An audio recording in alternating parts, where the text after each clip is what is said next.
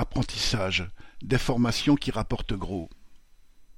Macron et ses ministres se glorifient de la forte croissance de l'apprentissage qui fait alterner cours en centre de formation d'apprentis, CFA, et formation pratique en entreprise. Les apprentis étaient 290 000 en 2016.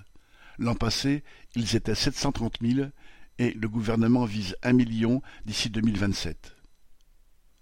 Le système de l'apprentissage permet aux jeunes de suivre une formation intermédiaire entre celle de l'école et celle sur le tas.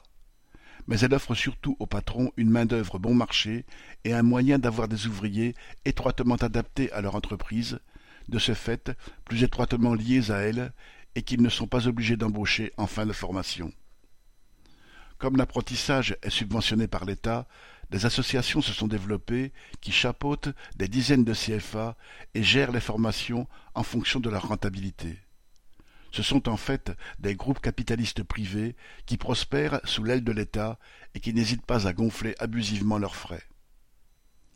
Le déficit de France Compétences, l'organisme étatique qui chapeaute l'apprentissage, est passé de 4,6 milliards en 2020 à 5,9 cette année.